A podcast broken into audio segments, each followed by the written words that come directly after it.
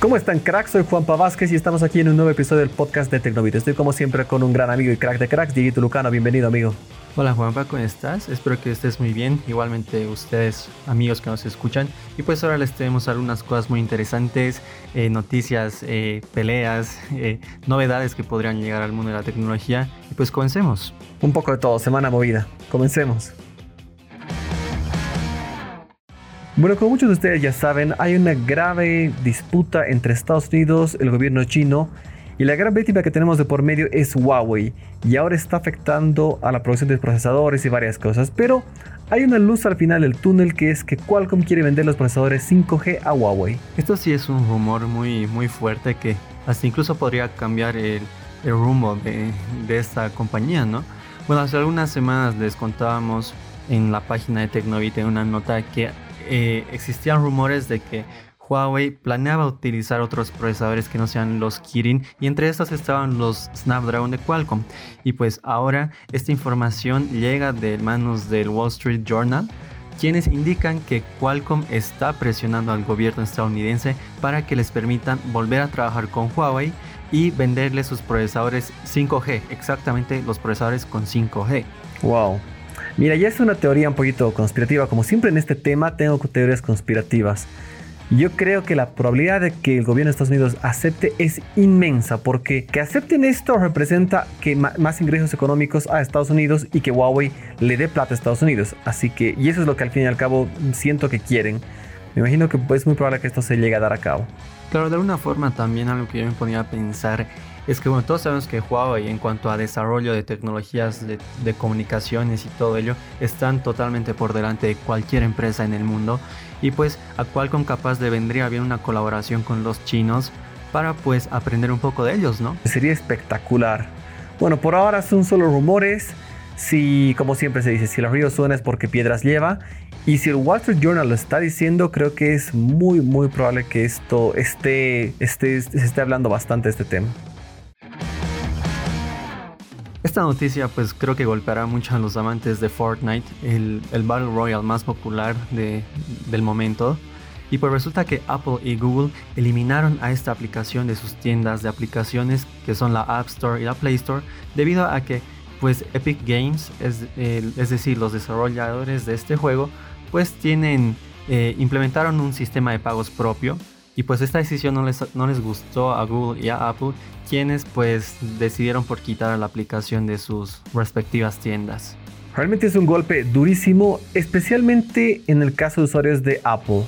porque hago este hincapié? Porque no tienes otra forma de instalar la aplicación. No hay nada que puedas hacer a no ser que jailbreak tu iPhone, pero no es lo que mucha gente lo vaya a hacer. En cambio, en el caso de Android, puedes bajar la aplicación de Epic Games, descargas Fortnite tranquilamente, así que no es tan grave. Pero creo que esta pelea va a dar mucho de qué hablar porque nadie está de acuerdo. Y lo interesante es que Epic Games o, Fortnite, diciéndolo ya un poquito más común, tiene bastantes aliados y entre esos uno grande que es Spotify. Exactamente, y pues para que tengas un poco más sobre esto, lo que pasa es que cuando uno hace alguna transacción eh, dentro de una aplicación, ya sea teniendo un teléfono con Android o con iOS, estas compañías Google y Apple reciben una comisión de esa transacción, que es el 30%.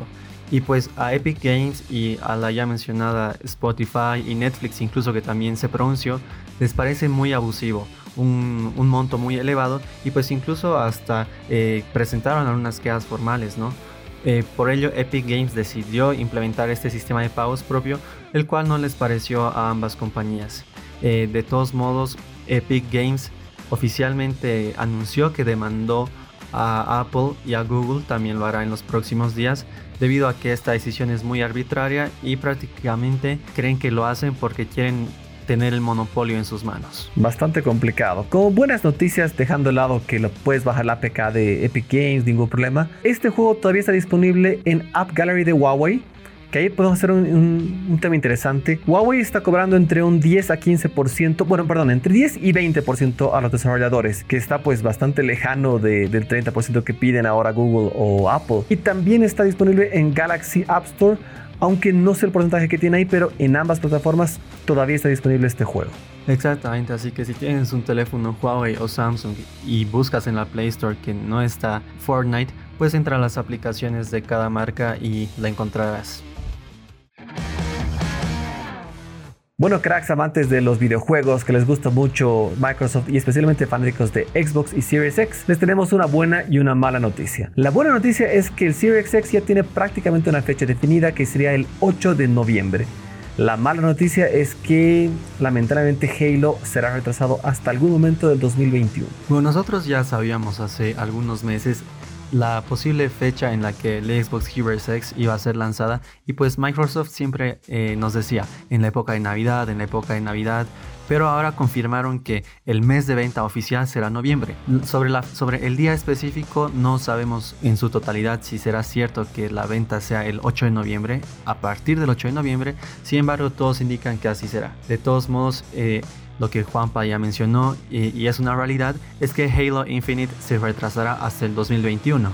Y el gran motivo por el que se habría tomado esta decisión, bueno, por el que se tomó, porque así lo confirmaron, es porque la compañía quiere desarrollar a la entrega más ambiciosa de esta saga y pues para ello necesitan más tiempo. Así que para los amantes de este videojuego solo les queda esperar hasta el siguiente año. Yo creo que por detrás están mucho las críticas duras que recibió Halo Infinite porque realmente no, los gameplays que mostraron no están a la altura de lo esperado. Así que yo creo que va por ahí el tema. Pero bueno, hay luz al final del túnel. Xbox Series X llega. Yo creo que se confirmaría el 8 de noviembre, pero esperemos. No todos son noticias negativas por lo de Halo, pues eh, Microsoft confirmó también que al día de salida del Xbox Series X estarán disponibles más de 100 juegos que fueron optimizados con la consola de tal forma de que las personas que la adquieran prueben su potencia, su calidad gráfica y todo ello que nos prometieron cuando nos contaron sobre sus características. Y bueno, quien dio mucho de qué hablar durante esta semana fue Xiaomi, pues debido a sus 10 años de aniversario, bueno, por la celebración de sus 10 años de existencia, Xiaomi fue lanzando distintos productos y pues podríamos decir que el más llamativo y el más interesante fue el lanzamiento del Xiaomi Mi 10 Ultra. Este terminal que prácticamente es una pequeña renovación de alguna forma de los Mi 10 llega con interesantes características, pero las más importantes son que este es el primer teléfono con carga rápida de 120 watts y con zoom de 120x. Mira, me sorprendió este teléfono muchísimo porque veo dos, dos decisiones que Samsung las tomó, luego fue para atrás y ahora Xiaomi las está siguiendo. Uno que es el zoom de 120x que Samsung presentó inicialmente el de 100x y ahora dieron el paso atrás en el Note 20 Ultra a 50X porque vieron que era innecesario, pero bueno, Xiaomi ahora nos da 120. ¿Necesario o no? No lo sé, yo pienso que no. Y por otro lado, la carga rápida de 120 watts.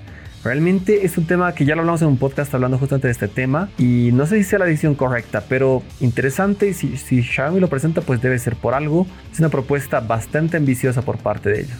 Bueno, hablando un poco de las características de este terminal, eh, prácticamente la parte frontal es idéntica al Mi 10 Pro, tiene una pantalla de 6,67 pulgadas, pero acá ya llegamos a los 120 Hz de tasa de refresco. El procesador es el Snapdragon 865, no es el Plus. No, esto está un poquito malo, esto está un poquito malo. Sí, hay versiones de 8, 12 o 16 GB de RAM y 128, de 128 hasta 512 GB de almacenamiento. Tú lo has dicho, la carga rápida es uno de los temas más interesantes y pues Xiaomi promete que la batería de 0 a 100% se cargará en 23 minutos y el 50% aproximadamente en tan solo 5 minutos. No lo sé, bueno, habrá que probarlo, habrá que ver y no sé si sea el futuro. Como ya dijimos, creo que en este podcast, en este episodio que hablamos, ambos llegamos a la conclusión que preferimos más autonomía que velocidad de carga. Así que esperemos pues qué pasa, ¿no? Claro, no sabemos qué, cómo será el bueno, la vida útil en todo caso de esta batería. Pero algo también hablando de la carga que me parece muy interesante es que su carga inalámbrica es de 50 watts si no me equivoco, creo que es la más rápida en un teléfono hasta la fecha, ¿no? Sí, está, está entre los más. Creo que un Oppo estaba en 65, si mal no recuerdo. En inalámbrica. Ah, inalámbrica, no, ¿verdad? Tienes razón. Exacto. Inalámbrica 50 watts, no, no. Mira, ese dato no lo había leído. Buen dato que me lo pasas. Pues es una locura. Inalámbrica 50 watts es te acercas a ese cargador y te va a pasar corriente. Exactamente. Pero bueno, hablando de sus precios, eh, dependiendo de las versiones, este teléfono estará costando desde los 760 dólares hasta los 1000 dólares aproximadamente. Sin embargo, eh, Xiaomi anunció que por el momento no existen planes de que este Mi 10 Ultra sea vendido en, el resto del mundo. sino solo en China. Creo que es importante mencionar que estos precios que dimos son neta y exclusivamente para el mercado chino. No, como bien dices, Dieguito, no se, está, no se espera que salgan de China. Si llegaran, pues no creo que cuesten eso. Si salieran en Europa, por ejemplo, el precio base del Mi 10 Pro es de mil dólares y es bastante inferior a este. Así que no creo que lleguen a ese precio si es que llegaran a salir.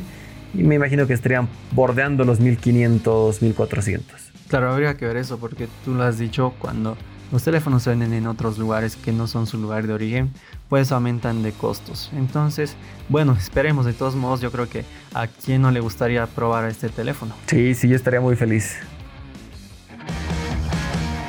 Y bueno, como ya no es noticia y es algo de todos los días, cada semana tenemos una nueva, una nueva noticia en este sentido. Estados Unidos quiere prohibir algo y siempre es algo chino. Qué casualidad, pero bueno, así es. Ya lo hablamos anteriormente y WeChat está ahí en la palestra porque Estados Unidos quiere nuevamente prohibir esto. Pero ahí salieron unas novias interesantes para WeChat que son Disney, Apple y algunas empresas más. Bueno, de acuerdo a un reporte del Wall Street Journal, pues Apple, Disney, Ford, Intel y Walmart entre otras empresas, pues habrían comunicado al gobierno de Donald Trump sus preocupaciones acerca de esta posible acción, es decir, la prohibición de WeChat dentro de Estados Unidos. Y lo que pasa es que lo que indican estas personas eh, a la cabeza de Craig Allen, quien es el presidente del Consejo de Negocio entre Estados Unidos y China, es que al, tomar esta posible decisión, eh, Estados Unidos y su gente no estaría entendiendo la magnitud en cómo podría afectar a las empresas americanas. Si esto sucediera, es muy probable que todas las empresas que mencionamos y otras más que de momento son desconocidas pierdan muchos ingresos económicos. Esta pelea lamentablemente creo que es muy acertado lo que dicen. Va mucho más allá de lo que estamos viendo. Económicamente hablando, es, es una pelea que es un tema muy comercial entre ambos países y empresas privadas están pagando los platos rotos. Claro, y lo que pasa es que WeChat en China es todo. Con WeChat tú puedes pagar facturas, puedes eh, diseñar páginas web, puedes pedir un taxi, hasta puedes pedir divorcios con WeChat. Y realmente la magnitud de, de esta decisión, si Estados Unidos prohíbe a WeChat dentro de Estados Unidos, creo que sería un bajón para las mismas empresas americanas. Pucha, lamentable. Esperemos que Trump se vaya. Creo que es lo que más espero y vamos a ver cómo va este, este tema, cómo va evolucionando, porque afecta ya a varias empresas. Tenemos a WeChat, tenemos TikTok, tenemos eh, a Huawei, obviamente, que es el principal y más grande afectado. Y seguro hay muchas más. Seguro, seguro que por ahí no sabemos que hay unas empresas menores que están afectadas. Así que veremos realmente cómo acaba esta novela. Ojalá que con una triunfal salida de Trump del gobierno. Y bueno, cracks, espero que les haya gustado este episodio un poquito variado. Gamers estuvieron contentos. Hay varias noticias de las que podríamos haber hablado. Una cortita que quiero dar. Hay, añadiendo esto ya como extra. Hay fuertes rumores de los retrasos de Apple, pero eso vamos a hablar en más detalle, como ya lo hablamos anteriormente, y hay fechas más, más reales en un próximo episodio.